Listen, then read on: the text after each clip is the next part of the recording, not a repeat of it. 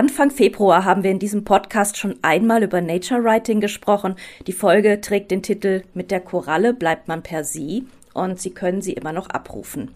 Wir haben bei den Bäumen angefangen, sind über die mysteriösen Korallen beim Schleim gelandet, der biologischen Grundmaterie schlechthin, über die man viel zu wenig weiß. Und das wollen wir heute ändern. Nachher gibt es noch ein neues Literaturrätsel, die Auflösung des letzten aus dem März und die Verkündung des Gewinners oder der Gewinnerin. Nun ist die Biologin und Autorin Susanne Wedlich mit uns verbunden, die ein ganzes Buch über den Schleim geschrieben hat, von dem wir in unserer Februarfolge auch schon geschwärmt haben. Schleim ist auch der Titel, hell irisierend leuchtet der Titel auf dem hellgrünen Einband und es ist in der Reihe Naturkunden bei Mattes und Seitz erschienen. Wir sind sehr froh, dass Sie dabei sind heute. Willkommen, Frau Wedlich. Dankeschön, ich freue mich auch sehr. Und zum zweiten Mal dabei ist Solveig Nitzke, Literaturwissenschaftlerin an der TU Dresden. Sie beschäftigt sich schon länger mit dem Schreiben über die Natur und hat unter anderem das Buch Baum und Text Neue Perspektiven auf verzweigte Beziehungen mit herausgegeben. Es ist im Christian Bachmann Verlag erschienen. Aber zuallererst, Frau Wedlich, müssen Sie uns erklären, was genau ist eigentlich Schleim? Schleim ist was ganz Tolles, aber noch ein gut gehütetes Geheimnis leider. Ähm, tatsächlich ist es ja so, denke ich, dass äh, die meisten Leute, und so ging es mir am Anfang auch, gar nicht Schleim sehen als äh, eine, eine Substanz, die man irgendwo definieren kann. Also die auch in ihrem Aufbau, in ihren Funktionen und so weiter, in ihren Eigenschaften bestimmten Regeln folgt. Und das war eigentlich für mich ausschlaggebend, als ich das mitbekommen habe, auch schon vor fast 20 Jahren in einem, in einem Zeitschriftenartikel, ähm, dass da doch sehr viel drinsteckt, mir das dann genauer anzuschauen und so ein bisschen nachzuspüren, ähm, wo Schleim vorkommt, was der alles kann, wie man ihn beschreiben kann. Nur hatte ich damals nicht geahnt, dass es tatsächlich dann so kommt, dass es Schleim eigentlich schon immer gab als biologische Substanz, dass er immer super wichtig war, dass wahrscheinlich jeder Organismus von der Mikrobe über die Pflanze bis zum Menschen natürlich Schleime äh, produziert, meistens viele verschiedene Schleime und tatsächlich sogar die Umwelt geprägt wird dadurch. Also diesen, diesen Berg an Materie und an spannenden Aspekten, den hatte ich lang natürlich auch nicht auf dem Radar. Jetzt weiß jedes Kind, was faszinierend ist an Schleim. Ähm, Erwachsene vergessen das dann. Irgendwann geht das verloren, dieses Wissen. Was fasziniert Sie so daran? Ähm, ja, eigentlich schon dieses äh, Allgegenwärtige und dieses Raffinierte, was man dem Schleim ja nicht ansieht. Schleim ist natürlich immer erstmal ein wahnsinniger Ekel-Trigger. Also ich habe das auch erlebt, wenn ich Leuten dann erzählt habe äh, von diesem Buch, dass ich daran arbeite, dass sie, also viele bei diesem Wort schon zurückschrecken, bevor sie überhaupt irgendwie weiter was hören. Also auch Leute, die nicht zimperlich sind, ähm, die viel mit Natur zu tun haben, die mit Tieren zu tun haben, äh, die Kinder versorgt haben, Kleinkinder äh, und trotzdem bei diesem Wort so zurückschrecken. Und das war natürlich dann nochmal ein Aspekt, der neben dieser ganzen Biologie, was kann Schleim, warum brauchen wir den, wie wehren wir zum Beispiel Viren ab, solche Fragen tauchen da ja auch. Ähm, auch dieser Ekel war unheimlich spannend, äh, dass wir da so stark reagieren auf eine Substanz, die uns eigentlich ausmacht. Also unseren Körper gäbe es nicht, unser Körper würde auseinanderfallen, könnte keinen einzigen Erreger abwehren. Ähm, ohne Schleim, ohne Schleime, verschiedene Schleime, äh, und trotzdem äh, wird er behandelt wie was ganz Fremdes, was mit uns eigentlich nichts zu tun hat, äh, von dem man sich gerne distanziert. Dass Schleim so ein Ekel-Trigger ist, das macht sich ja auch die, ähm, die Literatur, die Kultur zunutze. Ähm, wenn man an Schleim denkt, denkt man ja vielleicht zuerst an klassische Horrorliteratur, an Lovecraft oder an das Alien aus den Filmen. Das, das ist ja, glaube ich, einer der schleimbehaftesten Filme, die man sich so angucken kann. Ähm, ist das denn alles äh, Solvay? Oder gibt's, wie kommt der Schleim sonst vor? Also ich finde am Schleim fast so faszinierend, wie es eigentlich kommt, dass er nicht vorkommt, wie die Tatsache, dass er vorkommt. Du hast ja Lovecraft schon genannt, es äh, äh, kommt in Susannes Buch äh, ja auch prominent vor, würde ich sagen, ist äh, der, der König des Schleims in der äh, neueren Literatur. Ähm, aber es ist äh, eine Frage davon, äh, in, in welcher Zeit man spricht. Also wenn man ähm, oder was überhaupt literaturfähig wird. Die Frage ist, wie Körper ja überhaupt vorkommen. Und ähm, da sind in älteren Texten, äh, je nachdem, wohin dann geblickt wird, viel äh, genauere Blicke ähm, auf, auf Schleim ähm, der dann aber, glaube ich, oft gar nicht so als getrennt von Körpern äh, gesehen wird. Also wenn dann ähm, da denke ich jetzt auch nicht im, im, engeren Sinne an Literatur, aber wenn man an ältere medizinische Texte denkt, da müssen ja all diese Substanzen irgendwie benannt werden. Da gibt es eine unglaubliche Varietät davon, äh, wie das alles bezeichnet wird. Und äh, da kommt dann eben das, äh, Susanne sprach ja auch gerade von Schleimen. Ich liebe das, wenn das in Plural wird, ja. Also es sind Schleime und nicht nur einer und äh, eine, eine bestimmte Qualität. Die gehören alle dann zum Körper. Die werden dann aber auch oft nicht als etwas Ekliges, was davon getrennt ist, sondern erstmal als etwas, was ähm, betrachtet werden muss. Und das ändert sich ja dann im 18., und 19. Jahrhundert oder vor allem im 19. Jahrhundert mit den Hygienebewegungen, wo dann sowas abgesondert wird, ja, wo man dann eben, also man, man darf ja auch quasi nach nichts mehr riechen und man darf nach nicht mehr äh, es darf nichts aus einem rauskommen, was dann irgendwie sichtbar wird. Und da würde ich sagen, ist eigentlich das Interessante am Schleim, dass der dann auf die Bühne kommt, ähm, zum Beispiel in der Horrorliteratur oder auch als etwas Groteskes nochmal aufgegriffen wird, ähm, wo es erstmals möglich wird, Menschenkörper sozusagen wenigstens in der Fantasie nach außen abzuschließen. Also das klingt vielleicht abstrakt, das bedeutet aber in dem Moment, wo Waschen und Hygienepraxis äh, irgendwie in den Alltag einzieht, kann man Körper nach außen viel deutlicher kann man Körper nach außen viel deutlicher abgrenzen an eine Umwelt, als das ja möglich ist, wenn man Spuren von Bewegung, von ähm, Dreck, von all den Dingen, die dann irgendwie ähm, abgewertet werden, sehen. Und dann müssen die Körper sozusagen schleimfrei werden. Und da wird es dann eigentlich erst interessant, sie ähm, sie eben als, als so, so entgrenzt zu zeigen in der Horrorliteratur. Ja, wo dann auch lustigerweise die, diese ätherischen Geister auf der einen Seite auftauchen, ja, diese, ähm, die dann halt in den englischen großen Häusern herumspuken, ähm, und diese Schleimmonster auf der anderen Seite. Ja, also da überall da, wo diese Grenzen nicht mehr klar zu machen sind oder wo das, wo das Entgrenzte interessant wird, da, da wird's dann sehr schleimig. Und das gibt es eigentlich in fast allen Texten, wenn man mal genau hinguckt dann äh, sind es eben nicht nur äh, ähm, so, so Horrortexte, sondern wenn man dann an die Buddenbrooks denkt, ja, am Ende, wenn der Zahn dann faulig wird und dann speichelt das dann ordentlich und man fällt hinterher auch noch äh, in den Matsch und, und sowas, diese, diese Ekelszenen, ähm, wo es dann um Verfall geht, werden dann auch soziologisch aufgeladen. Insofern äh, ist es nie nur an einer Ecke. Ich könnte mir vorstellen, dass Sie jetzt ganz viel antworten wollen, Frau Wedlich. ähm, je schöner hätte ich es eigentlich nicht sagen können. Ähm, es stimmt tatsächlich, äh, also ich komme natürlich jetzt mehr aus dieser biologisch-medizinischen Ecke, ähm, dass der, der Ekel auch ist eine faszinierende Emotion, äh, die wir uns da leisten und die man sich tatsächlich auch leisten können muss. Ähm, es ist ja so, dass ähm, aus biologischer Sicht der Ekel uns vor, vor Erregern, vor Pathogenen, vor Parasiten schützen soll, die wir aber nicht wahrnehmen können. Wir haben ja kein Sensorium für Viren beispielsweise. Ähm, das heißt, wir reagieren sehr stark auf vielleicht sagen, Symptome oder Anzeichen einer möglichen Kontamination. Es kann vielleicht ein schlechter Geruch sein. Äh, klar, wenn die Maden im Fleisch sind, sieht man es auch, aber Schleim funktioniert eben auch super. Und in dem Sinne ist er ja auch tatsächlich eklig, weil ähm, wenn unsere Nase läuft, dann heißt es auch, wir haben irgendwie uns was eingefangen und der Körper möchte über den Schleim diese Erreger loswerden. Und die Mikroben selbst produzieren auch Schleim. Also es ist tatsächlich klug, Abstand zu halten. Auf der anderen Seite war eben bis vor sehr kurzer Zeit Schleim und Schleimiges, also Schleim auch als Verfallsprodukt, ähm, natürlich Teil des Alltags.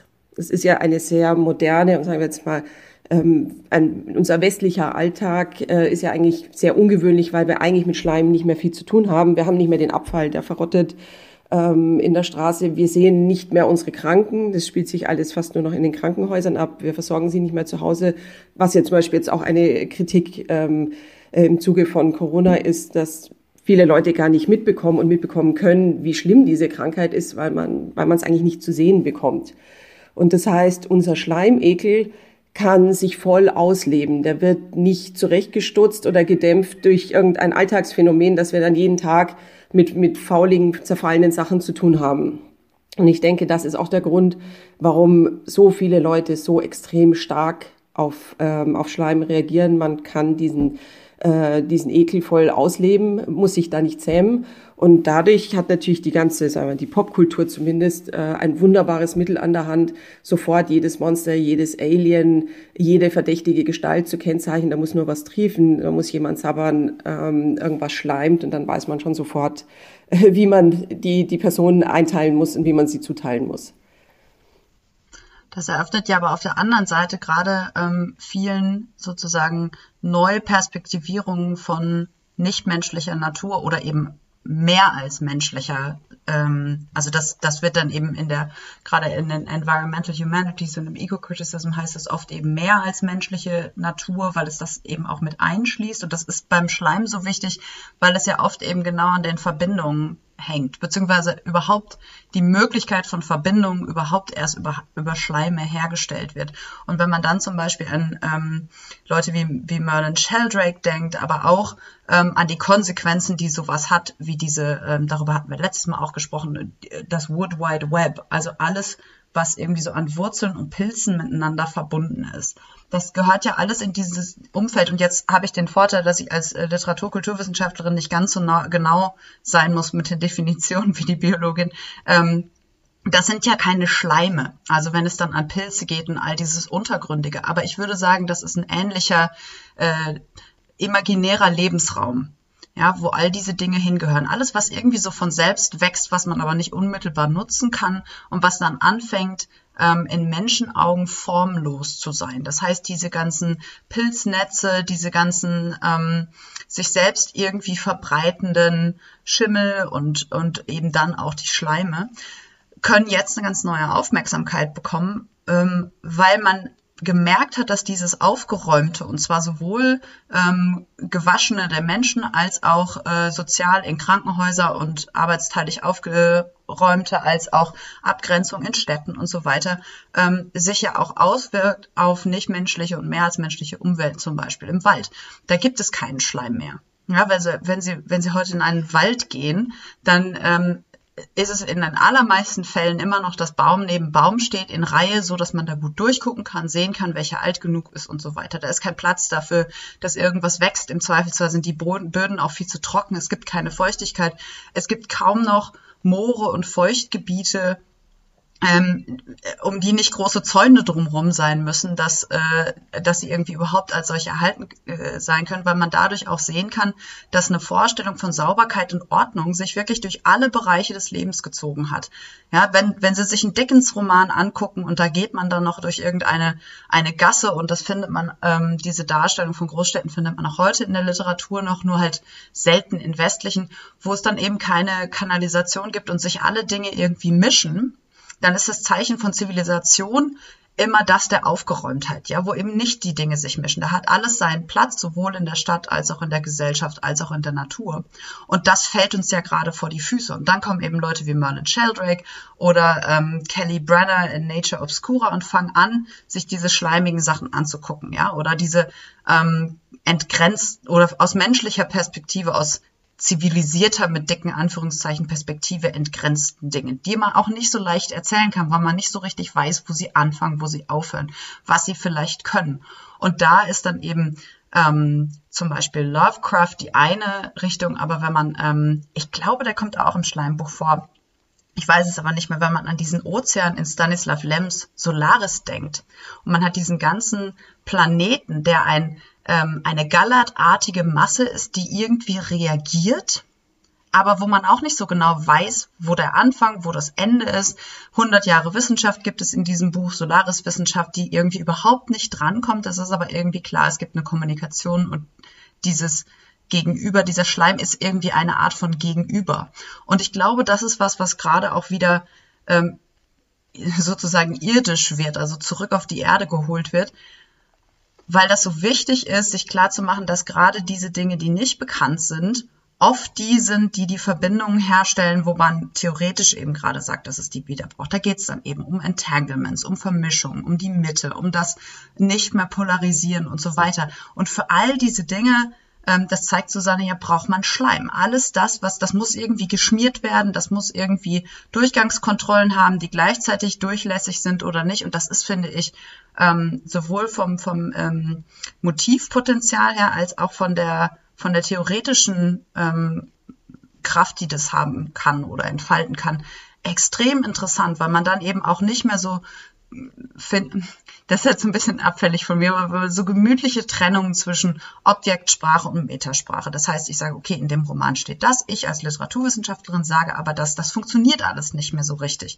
weil auch das sich so ähm, so ja überwirft im Grunde darin, wenn das so zusammenkommt und daran, dass ich jetzt selber schon wieder ins Überlegen komme, merke ich äh, und merken Sie auch, wie begeistert ich von von diesen Schleim bin, weil es tatsächlich ähm, man steht da halt vor und weiß, es ist irgendwie da, man kann es auch irgendwie benennen, aber anders als, als die Kinder ähm, traut man sich nicht so reinzufassen und damit zu spielen und dadurch verpasst man aber dann irgendwie was. Und trotzdem gibt es ja eben auch diese, diese Schutzmechanismen, die Sinn machen. Das finde ich, äh, um das nochmal sozusagen ein bisschen zusammenzubinden, ähm, finde ich aus einer theoretischen Perspektive extrem interessant, weil es immer den eigenen Standpunkt ähm, destabilisiert. Ja, also es ist, es ist nicht so wie irgendwie Füchse oder Mäuse oder Bäume oder Blumen, wo man das irgendwie schön findet und da kann man sich da so langsam hinarbeiten, sondern man muss sich immer äh, sofort fragen, wie, wie komme ich jetzt eigentlich von meiner Reaktion weg? Oder muss ich das? Dabei war der Schleim ja eigentlich ähm, eine Zeit lang auch äh, so eine Art Urmasse. Also das haben Sie, Frau Wedlich, ja auch in Ihrem Buch beschrieben. Ähm, Schleim hatte eine relativ kurze äh, Karriere als Urschleim und ähm, wie, wie, wie, wie kam das denn? Also er hatte ja dieses wahnsinnige Potenzial, dass alles aus ihm entstanden ist. Ähm, das fiel dann aber in sich zusammen. Ja, genau. Ähm, also das reicht sogar ziemlich weit zurück. Es gab ja schon vom, vom alten Ägypten an diese Theorie, ähm, dass, äh, dass Tiere, Spezies äh, entstehen könnten, Leben entstehen könnte aus Schleim, aus Unrat. Das waren natürlich dann meistens irgendwie Fliegen oder so. Nicht die ganz tollen Tiere, aber grundsätzlich ähm, wurde schon gedacht, dass Schleim so an der Schwelle steht zwischen reiner Materie, toter Materie und, und frühem Leben, einfachem Leben. Und es hat sich unendlich lang äh, hingezogen. Es war sehr populär. Man kannte natürlich dann auch zum Beispiel äh, Mikroben noch nicht oder konnte nicht sehen, dass vielleicht Fliegen da ihre Eier irgendwo reinlegen und dann natürlich die Maden kommen.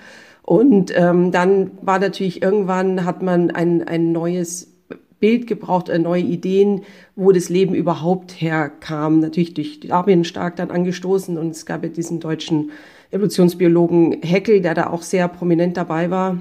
Und er hat eigentlich diese Schleimidee aufgegriffen und hat dann äh, postuliert, dass äh, der, der ganze Meeresboden oder zumindest große Teile des Meeresbodens sollten so von einem Schleim, einer Schleimschicht bedeckt sein, ein Urschleim, ähm, der so leicht vor sich hin pulsiert und da sei das Leben eben entstanden und da würde jetzt immer auch noch äh, Leben weiter äh, generiert werden und das konnte natürlich wunderbar in den Raum stellen, die Idee, weil man konnte ja erstmal den Meeresboden noch nicht untersuchen.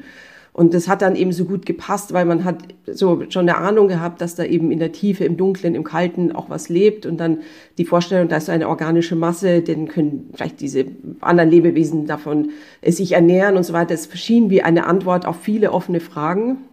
Und es waren aber eben nur mehrere, also ein paar wenige Jahre eigentlich, dass die Idee sich gehalten hat. Man hat dann auch so eine eine Probe äh, gefunden bei einer der ersten oder vielleicht sogar der ersten großen Expedition. Da war dann auch so ein Schleim drin und es schien eben alles sich zu bestätigen und es war ganz toll. Das war so eine Hochzeit des Urschleims und dann sollte das eben auch nochmal ähm, noch mal genauer untersucht werden und dann hat man gemerkt, es war eben nur so eine, eine mineralische Ausfällung, also nichts Organisches, nichts Lebendiges. Ähm, und das ist eben auch so ein Problem von Schleim, dass er Schleim kann auch passieren. Schleim ist eigentlich eine Materialeigenschaft, irgendwas so zwischen fest und flüssig. Und das kriegen eben zum Beispiel auch Tonmineralien hin. Wenn da genau die Mischung passt im Wasser, dann wird eben auch eine Art Schleim entstehen. Genauso, wenn irgendwas verrottet. Zersetzungsprozesse von irgendeinem festen Körper, die werden erstmal durch so eine schleimige Phase gehen.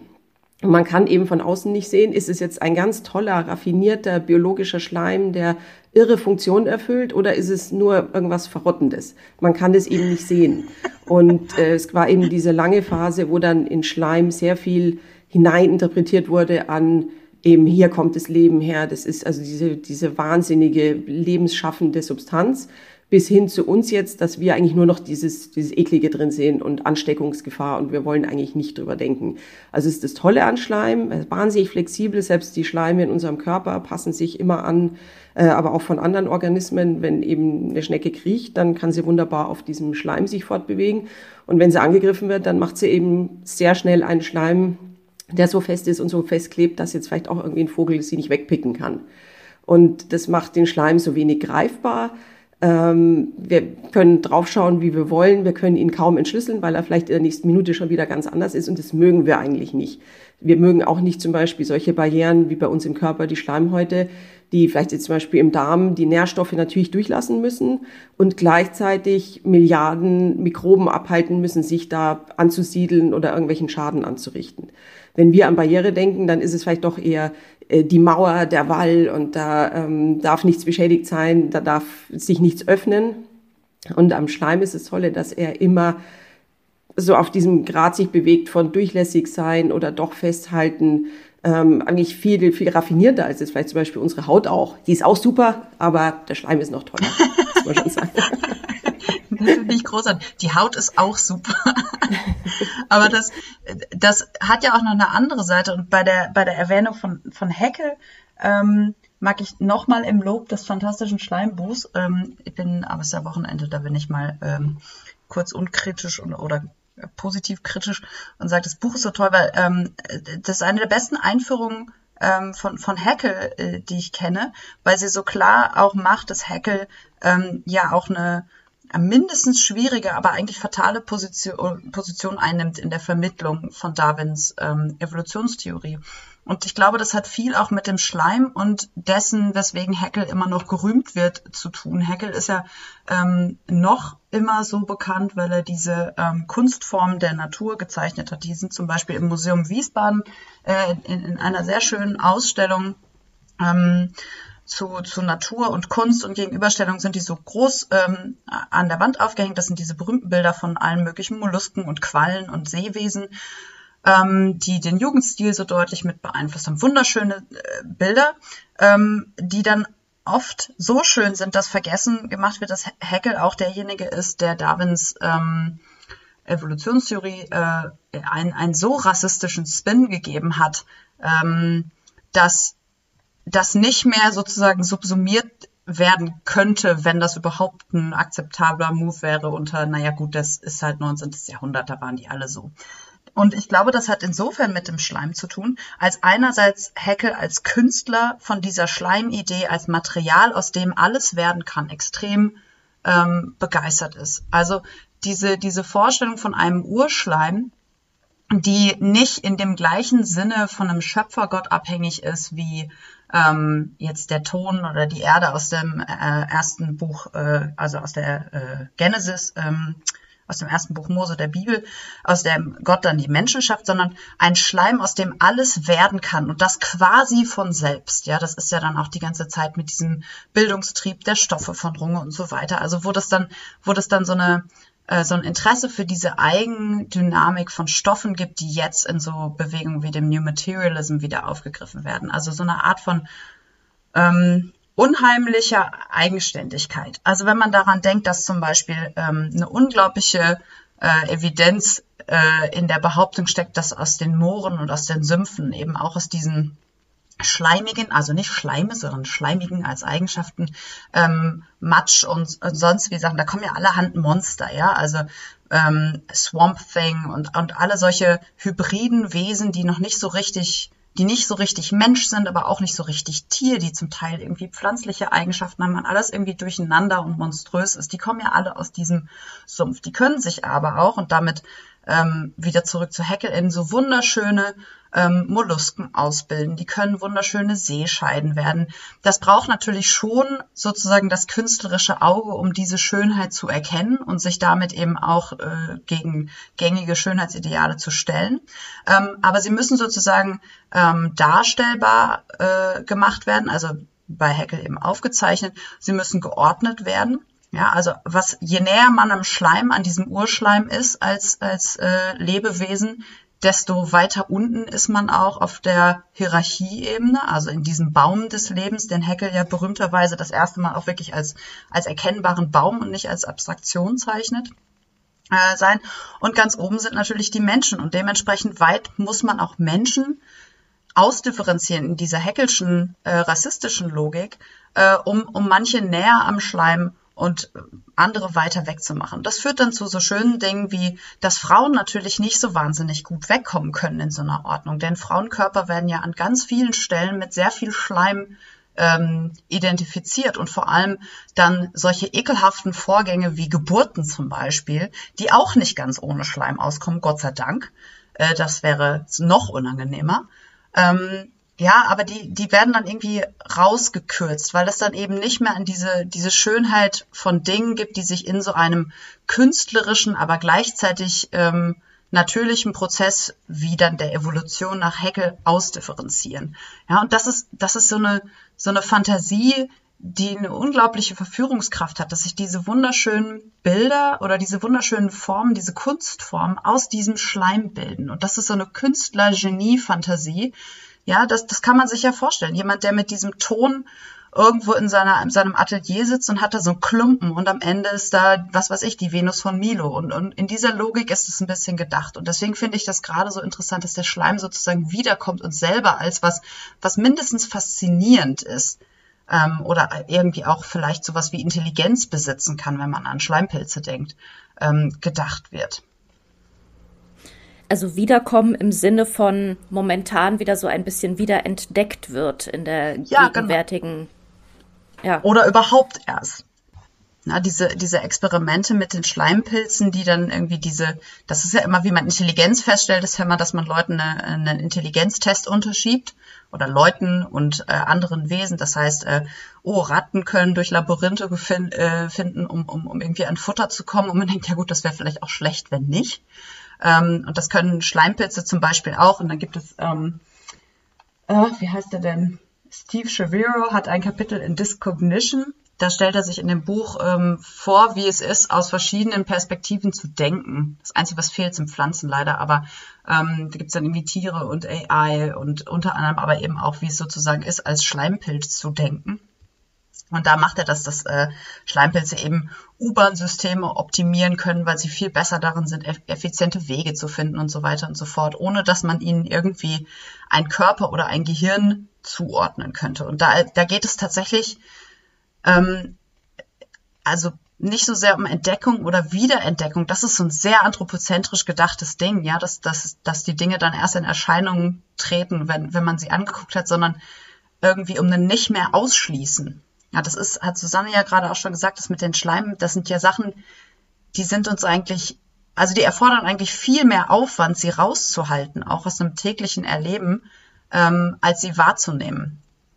Und das finde ich, das finde ich so interessant. Das ist also weniger so ein Entdecken und Wiederentdecken, auch wenn das oft so geframed wird, als ein äh, Zulassen und vielleicht auch zulassen müssen und sich dadurch in seiner genialen künstlerischen Menschlichkeit auch ein bisschen zurückzunehmen, weil andere ähm, Agencies dann mit reinspielen können zumindest. Ich habe jetzt so ein bisschen gedacht an äh, Peter Wohlleben, der ja eigentlich diese, diese Pilznetzwerke überhaupt erstmal wieder so ein bisschen ins Gespräch oder so ins Allgemeinwissen gewuppt hat. Ja? Also mhm. man nennt das ja immer so das World Wide Web des, des Waldes und findet dann natürlich so ein sehr technisches Bild dafür. Aber ich glaube, das ist überhaupt äh, so in den letzten Jahren dadurch im deutschsprachigen Raum erst wieder etwas geworden, was man allgemein wissen kann. Vorher war das ja, aber das ist total ne? spannend. Ja, aber das ist total spannend, weil man das bei, bei, bei Wohlleben so schön zeigt. Der entschleimt diese Geschichte. Das fällt mir jetzt mhm. gerade auf, wo du das so sagst, weil die Suzanne Seimer, die äh, Forstökologin, ähm, die maßgeblich dazu beigetragen hat, dieses Wood Wide Web, also das waldweite Netz sozusagen, ähm, zu konzeptualisieren, die erzählt, die hat so einen TED Talk und die erzählt davon, wie ihr das das erste Mal aufgefallen ist, was da alles so unter der Erde war. Ne? Und ich meine, diese Geschichten, das ist so ein bisschen wie der Apfel bei Newton, weiß man immer nicht, ob das jetzt wirklich so war oder ob das eine Rolle spielt. Auf jeden Fall in Kanada im Wald und ihr Opa musste irgendwie die Sink, die Sickergrube ausheben hinter dem ähm, Plumpsklo. So, weil der Hund reingefallen war. Genau, der Hund ist reingefallen. Und jetzt musste man den Hund eben aus dem Plumpsklo holen und das dann ausheben und sonst irgendwie. Dabei wurde eben ein ganzes Stück Waldboden mit ausgehoben und sie hat das als Kind das erste Mal gesehen. Das heißt, sie sieht es von Exkrementen und irgendwie blubberndem, äh, sich zersetzendem, allem Ekel, irgendwie einerseits den Hund, äh, aber eben auch sozusagen aus diesem Schleim dann die Wurzeln, wenn ich das jetzt mal so Schleim nennen darf, ähm, herausragen. Und diese Wurzeln eben verbunden mit so weißen Fäden, die sie sich dann zum ersten Mal anguckt. Das ist so ihre Ursprungsgeschichte. Ähm, und sie spricht auch, das kann man auch, da kommt jetzt auch bald ein Buch im, im Mai, äh, sie spricht von, ähm, von Mother Trees eigentlich auch in diesem Netzwerk. Und das finde ich eigentlich ganz interessant, weil sie ähm, Sie hat erst diese technische Metapher, äh, ja, dass es eben dieses Netz ist und dann gibt es so Tree Hubs und mittlerweile spricht sie eben von Mother Trees, die sich so um die anderen Bäume kümmern. Das ist das, was Wohlleben aufgegriffen hat, aber eben eine Mütterlichkeit, die sich ausschließlich auf diese Fürsorge und diese Nachbarlichkeit und sonst irgendwas bezieht, aber die diese zum Teil auch unheimlichen und ekligen Aspekte immer so mit, naja, manchmal sind diese Mütter eben auch streng, aber was dann passiert, irgendwie so unter dem Boden, was da an, an auch fiesen Nährstoffen und Giften ausgesondert wird, das, das wird dann irgendwie so sehr, sehr klein und gar nicht so Lovecraft-mäßig. Also da, da werde ich mich nochmal ein bisschen dran setzen und doch nochmal das Ganze ein bisschen unheimlicher machen, weil ich finde, das darf da unter dem Boden auch, muss nicht alles so hübsch und nützlich sein. Also für uns. Das ist dann wieder das Motiv, wie bei Heckel auch, da passt etwas nicht in die Erzählung. Ja, oder es passt halt als etwas über, Überwundenes oder zu Überwindendes rein. Ja, das ist halt in grauer Vorzeit war das halt alles schleimig, aber jetzt in der schönen Gegenwart ist es nicht so. Na, so ist das mit unseren Städten ja auch. In grauer Vorzeit war das alles so, da hatte man diese dreckigen Gassen und da haben die Leute äh, ihre Nachttöpfe einfach so aus dem Fenster geleert, aber jetzt in unserer schönen, sauberen Welt ist alles in Ordnung, da kann nichts mehr passieren. Deswegen ähm, ist das vielleicht auch so ein Skandal, wenn sich dann irgendwie so ein Virus trotzdem durchsetzt, äh, weil das darf halt nicht sein. Ja, also gerne irgendwo anders in der Welt, in diesen ganzen schleimigen Ecken, wo es noch nicht so schön sauber ist. Ich bin polemisch, ich markiere es nur einmal. Ähm, aber bei uns doch nicht. Hier ist doch, ich meine, alles aufgeräumt. Jetzt haben wir schon den Schleim und wir haben die Pilze. Und jetzt würde ich gerne, Frau Wedlich, Sie haben ja vor ein paar Tagen einen Essay beim Online-Magazin Riff Reporter geschrieben, äh, die Parasiten dazu nehmen. Denn äh, die gehören vielleicht auch noch so ein bisschen mit in die Familie dessen, was wir in der Natur leicht abstoßend finden. Parasit, Schmarotzer, das sind ja Schimpfwörter. Teilweise werden auch die politisch wieder aufgeladen. Ähm, aber Sie sagen, Parasiten sind besser als Ihr Ruf. Warum? Ja, auf, auf jeden Fall ist tatsächlich äh, ein Thema, das mich jetzt schon neben dem Schleim umtreibt, weil sich es aus dem Schleim so organisch äh, ergibt. Unsere Schleime sollen ja die Parasiten abhalten. Das heißt, man stolpert da sowieso immer drüber. Und es ist eben auch ein Thema, genau an dieser Schnittstelle Literatur, Popkultur, ähm, Ausgrenzung, Ekel, Hygiene, Medizin, aber eben auch Natur und vor allem Ökologie. Das ist jetzt eigentlich die, ähm, so die, dieser Imagewandel, der sich so ganz langsam anbahnt bei den Parasiten, ähm, was lange nicht bekannt war, dass sie wahnsinnig wichtige Ökofunktionen ähm, übernehmen, auf die wir eigentlich auch nicht verzichten können. Und es hat eben schon auch damit zu tun, dass tatsächlich mindestens die Hälfte aller Tierarten ganz oder zumindest phasenweise parasitisch leben. Also kann man sich ja vorstellen, ähm, das sind dann nicht nur ein paar Ausnahmegestalten irgendwo am Rande äh, des Ökosystems, sondern die sitzen mittendrin und die sind wahnsinnig wichtig. Sie steuern viel Biomasse bei, aber sie kontrollieren oft natürlich auch ihre, ihre Wirte, lassen die sich anders verhalten und greifen dann ganz grundlegend in die, in die Nahrungsnetze ein. Und ähm, das ist eben auch so eine Aufgeräumtheitsfrage. Ein bisschen, ich habe mir ähm, jetzt vor kurzem auch wegen dieser Parasitengeschichte ähm, mal neue Bücher angeschaut, wie eigentlich Nahrungsnetze jetzt mittlerweile dargestellt werden. Also keine, keine Fachbücher, sondern Sachbücher. Und eins zum Beispiel, ähm, da ging es um den Wald.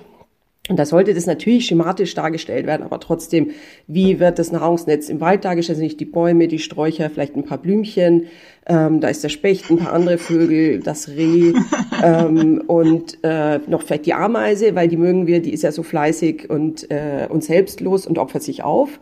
Aber die Zecke kommt natürlich nicht vor. Es kommt auch nicht der Bandwurm vor, der in der Ameise ist und eigentlich in den Spechtdarm möchte und so weiter.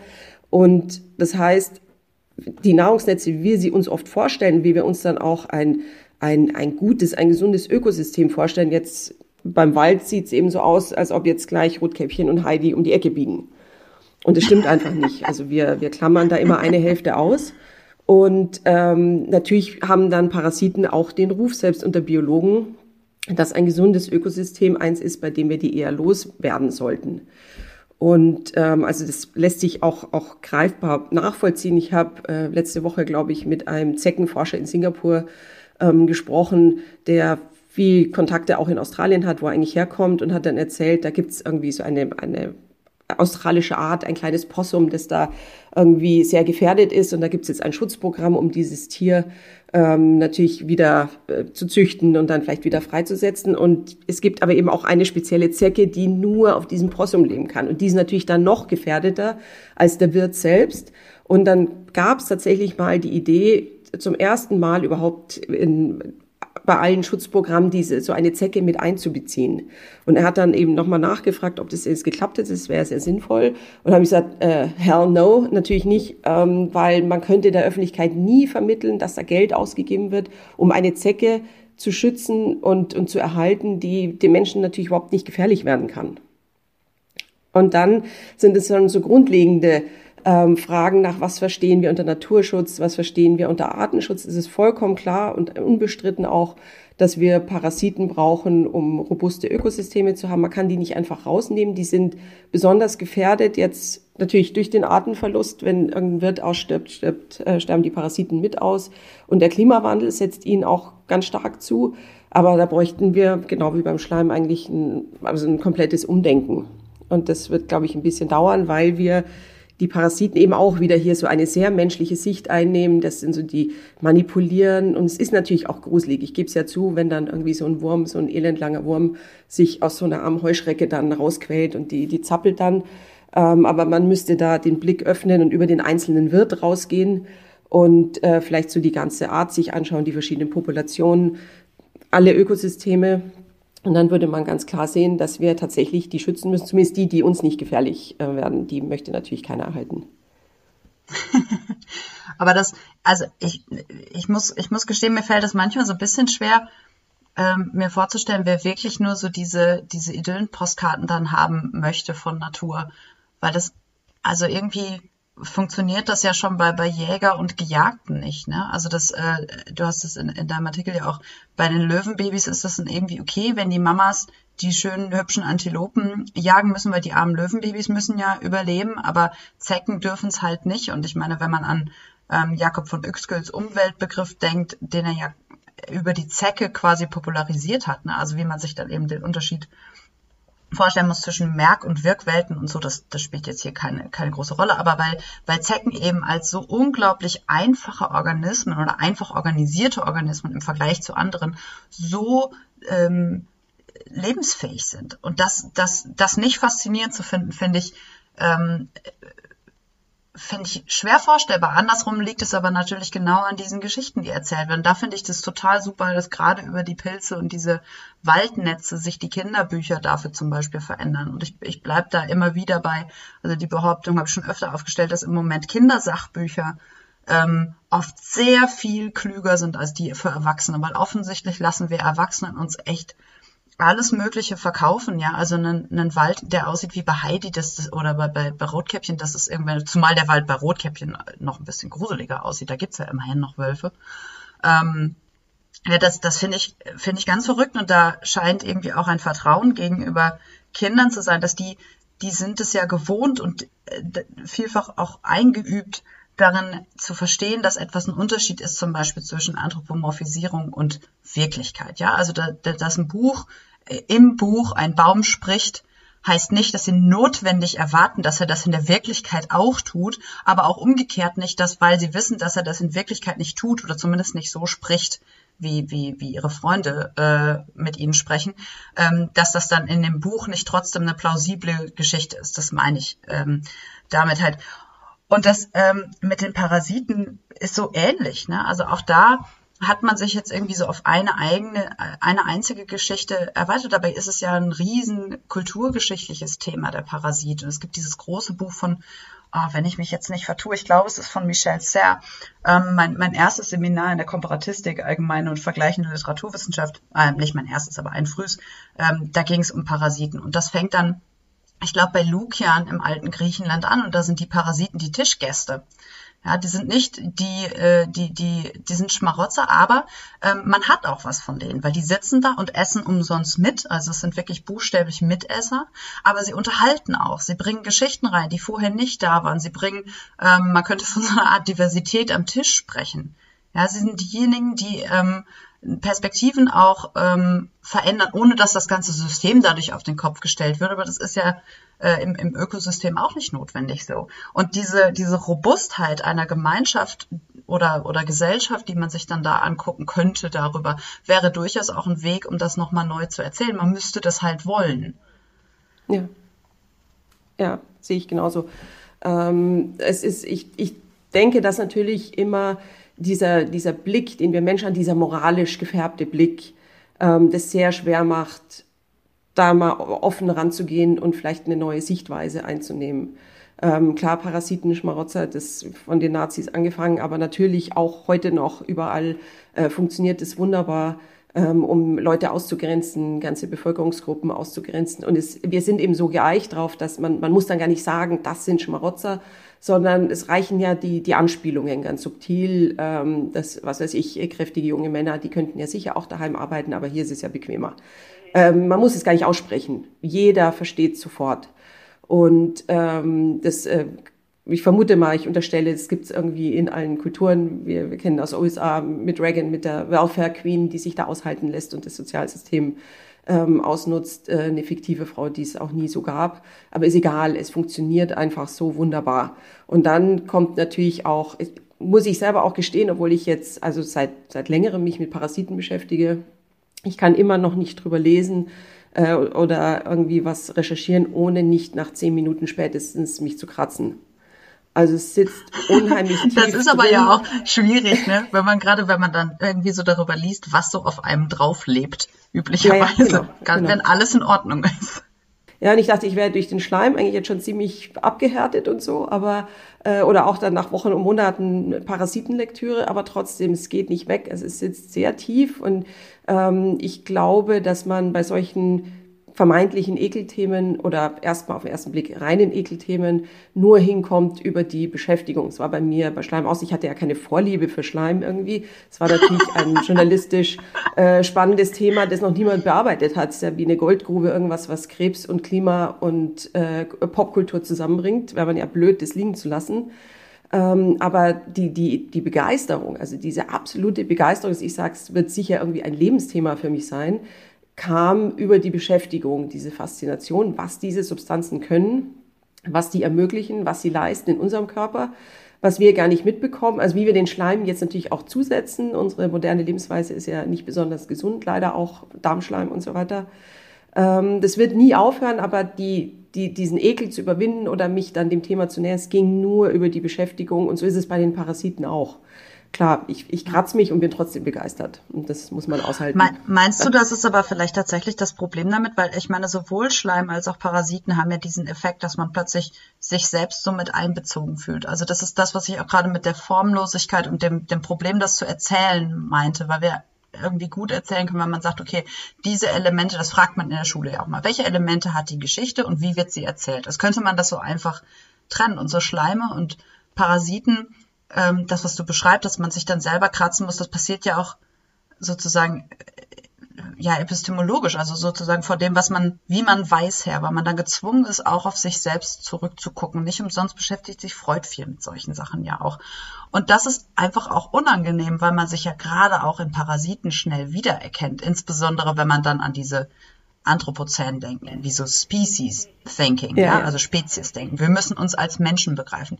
Ja, aber wenn man plötzlich an die Menschheit als Spezies denkt und die Erde sozusagen als ein, ein Ganzes anguckt, dann ist es mit der Parasiten Ähm, also dann fällt es irgendwie, finde ich, schwer, Menschen auch nicht als, als Parasiten, und zwar in dem Sinne wie Menschen Parasiten verstehen, nicht als nützliche äh, Teile eines Ökosystems oder als, sagen wir mal, zumindest irgendwie existenzberechtigte Teile eines äh, Ökosystems. Und andersrum, also einerseits äh, äh, mag man da vielleicht auch eine unangenehme Selbsterkenntnis von sich selbst fernhalten und sei es nur, dass man ganz schön schleimig ist selber, ähm, wenn man das mal so zusammenrechnet, aber eben auch ähm, so ein Unwille, ähm, also so ein Unwille zu sehen, wie eklig auch der eigene Körper ist, wenn man sich das genau anguckt. Das ist ja irgendwie so der Klassiker, sobald man Haare abschneidet, sind sie irgendwie fies und, und all diese Sachen.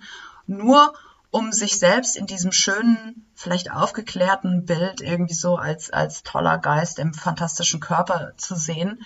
Äh, und dadurch nimmt man sich ja auch die Möglichkeit, das, was dann immer so gefordert wird, sich, sich in Verbindung mit anderen zu denken. Ähm, also diese Möglichkeit nimmt man sich und dann dürfen auch nur diejenigen, die sind wie man selber irgendwie mit aufs Bild. Und das ist ja bis zur, also bis zur Maus irgendwie so machbar. Alles, was dann auch hübsche Augen hat und so, darf dann irgendwie rein. Alles, was dekorativ ist, auch. Ähm, aber da hört es dann auch schon auf. Und andersrum gibt es irgendwie, wenn man an, an Misteln denkt oder so, ja durchaus Parasiten, mit denen man sich ganz gut arrangieren kann, zumindest jahreszeitlich. Ja, ja und dann, und dann Kuckuck, jetzt, ja. jetzt habe ich den Rund und unter der Mistel wird dann noch der Schleim küssenderweise ausgetauscht. ja, also es ist es ist ja dann es ist ja dann zu Weihnachten kommt alles zusammen und da ist es dann plötzlich okay, weil es irgendwie Ritualcharakter hat und vielleicht kann man das ja doch irgendwie ich weiß nicht, welche Schleimrituale ich jetzt sonst noch so entwickeln würde, aber es gibt bestimmt noch einige.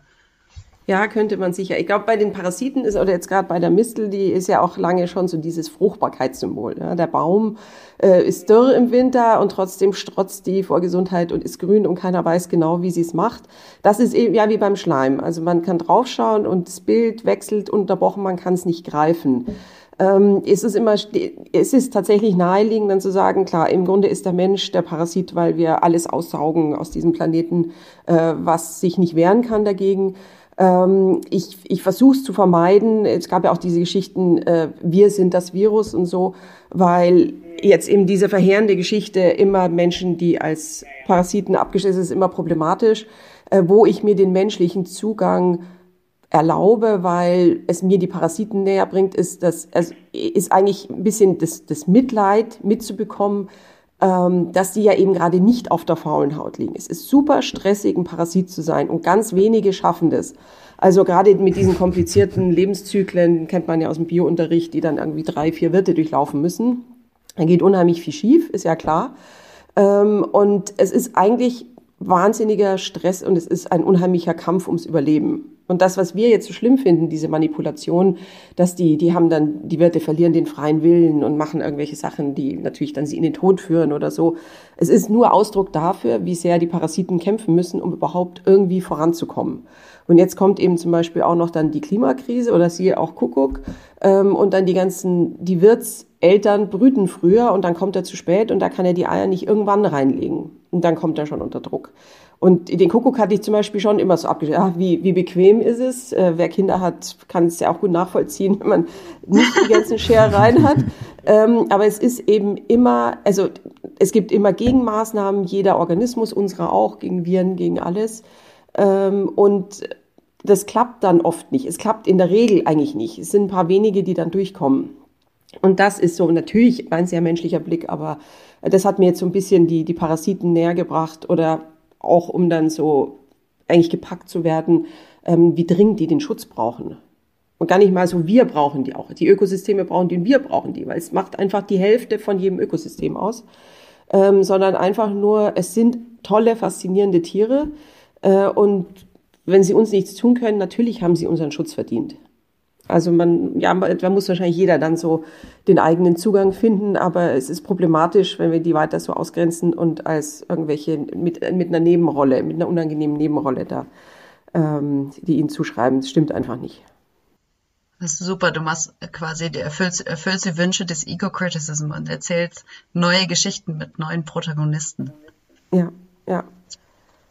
Stimmt. Ja, ich habe auch schon überlegt, ob man irgendwie einen Artikel mal schreiben könnte, nur aus Sicht ähm, des Parasiten. Ich habe es ja jetzt bei den Riff-Reportern äh, so versucht an der einen Stelle dieser arme Bandwurm, der seine Eier nur im Vogeldarm produzieren kann. Und wenn er, da muss er Glück haben, dass die im Wasser landen. Und dann muss er Glück haben, dass er dann irgendwie in diesen kleinen Krebs reinkommt. Und dann muss er noch mehr Glück haben, dass dieser Krebs von einem dreistacheligen Stichling gefressen wird, weil im neunstacheligen Stichling funktioniert es schon nicht. Den kann er nicht kontrollieren. Und dann muss dieser Stichling auch noch wieder von so einem Vogel gefressen werden. Also habe ich ja versucht, es so ein bisschen anklingen zu lassen, wie viel Glück und Anstrengung dahinter steckt. Also wir sollten eigentlich jubeln. Parasiten sind toll. Der Parasitenartikel ist auch toll. Er findet sich bei riffreporter.de. Wir werden ihn auch in den Show Notes verlinken und bei uns auf der Seite. Ähm, das Buch vom Schleim von Susanne Wedlich ist in Judith Schalanskis Reihe Naturkunden bei Mattes und Seitz Berlin erschienen. Es hat 287 Seiten und kostet 34 Euro. Und wir danken herzlich Frau Wedlich, Frau Nitzke für das wunderbare Gespräch. Dankeschön. Vielen Dank. Vielen Dank für die Einladung.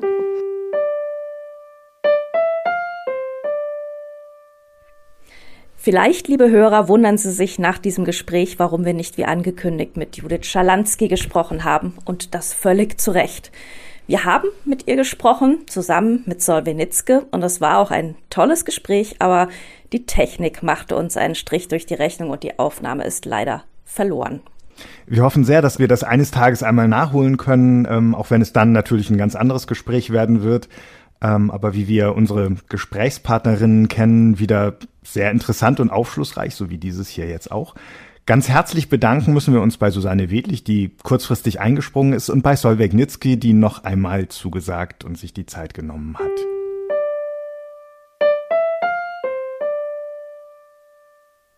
Sie haben eine Woche länger darauf warten müssen als angekündigt. Entschuldigung, aber jetzt kommt's endlich, das Literaturrätsel für den Monat April. April 2021, das sagen wir mal besser dazu. Wir haben nämlich die Tage noch eine Lösung des Rätsels von vor einem Jahr zugeschickt bekommen. Wie jeden Monat erzählt Tilman Sprekelsen die Geschichte eines bekannten Werks aus der Sicht einer Nebenfigur. Ähm, wir lesen das gleich vor. Und wenn Sie, liebe Hörerinnen, liebe Hörer, eine Ahnung haben, wie diese Figur heißt und wie das Werk, dann können Sie mitmachen. In der Märzfolge war das Rätsel wirklich eine ziemlich harte Nuss. Es ging um Wilma Jacobi aus Zettels Traum von Arno Schmidt.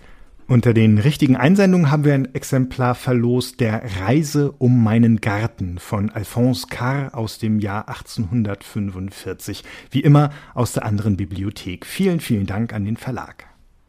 Das ist natürlich sehr passend zu unserer heutigen Folge. Und wir danken allen Teilnehmerinnen und Teilnehmern. Gewonnen hat Ute Bayerle aus Heidelberg. Wir gratulieren. Machen Sie diesmal mit? Um welches Werk und welche Figur soll es in unserem neuen Literaturrätsel gehen? Die Schweiz habe ich nie gemocht. Ich habe auch nie verstanden, warum wir aus Prag weggehen mussten. Aber als die Panzer kamen, wurden der Mann und die Frau, mit denen ich zusammenwohne, plötzlich ganz aufgeregt. Sie lief dann immer mit dem Fotoapparat herum und machte Bilder von den fremden Soldaten. Und er? Er ging zwar weiter in die Klinik und zu den anderen Frauen, nach denen er dann immer roch, wenn er nach Hause kam, aber er hatte Angst. Auch das konnte ich riechen. Meine Mutter war Bernardiner, mein Vater war Schäferhund und dass ich nicht wie meine Geschwister am Tag meiner Geburt schon wieder gestorben bin, verdanke ich dem Mann. Er wählte mich aus und nahm mich mit. Zur Begrüßung habe ich der Frau auf die Bluse gepinkelt, aber das hat sie mir nicht übel genommen, glaube ich. Zum Glück dauert die Zeit in der Schweiz nicht lang. Wir waren bald wieder in der alten Stadt, obwohl es da für die beiden immer schwerer wurde und sie sich andere Berufe suchen musste. Sie in der Bar, er als, er als Putzmann. Jetzt leben wir auf dem Dorf. Es ist herrlich hier, aber ich kann nicht mehr so wie früher. Mein Bein. Ich kann nicht mehr auftreten, alles tut weh. Sie haben mich hier hingelegt, obwohl er jetzt Lastwagen fährt und niemanden mehr behandelt. Er hat seine Tasche ausgepackt. Er kommt auf mich zu, die Spritze in der Hand. Es ist recht so. Wenn ich den beiden doch nur sagen könnte, dass es recht so ist. Haben Sie eine Ahnung, wer da spricht und aus welchem Buch er oder sie erzählt? Dann schicken Sie uns Ihre Lösung bitte bis zum 6. Mai an unsere E-Mail-Adresse bücher-podcast@ faz.de Bücher mit UE. Auf unserer Website www.faz.net slash Bücher-Podcast, auch da wieder mit UE, finden Sie die Teilnahmebedingungen. Der Rechtsweg, so viel vorab, ist ausgeschlossen. Auch diesmal verlosen wir unter den richtigen Einsendungen ein Reisebuch, ein Exemplar von Der Berg Athos, Reise nach Griechenland von Robert Byron, bald 100 Jahre alt und allemal eine Entdeckung wert, wie immer aus der anderen Bibliothek. Vielen, vielen Dank auch für diese Preisstiftung. Die Teilnahmebedingungen und die Adresse für die Lösung des Rätsels finden Sie auf unserer Seite faz.net slash Bücher-Podcast und noch ein paar Buchkritiken und Links zum Nature Writing. Wie Sie uns schreiben können, wissen Sie, wie Sie uns liken oder abonnieren oder Sternchen geben können, wenn Sie wollen, das wissen Sie auch. Was Sie vielleicht noch wissen sollten, es gibt uns jetzt auch auf Instagram. At Fatzbücher. Bücher mit UE. Und in einem Wort. Und in einem Wort, genau. Für diesmal sagen wir vielen Dank fürs Zuhören und bis dann. Bis dann.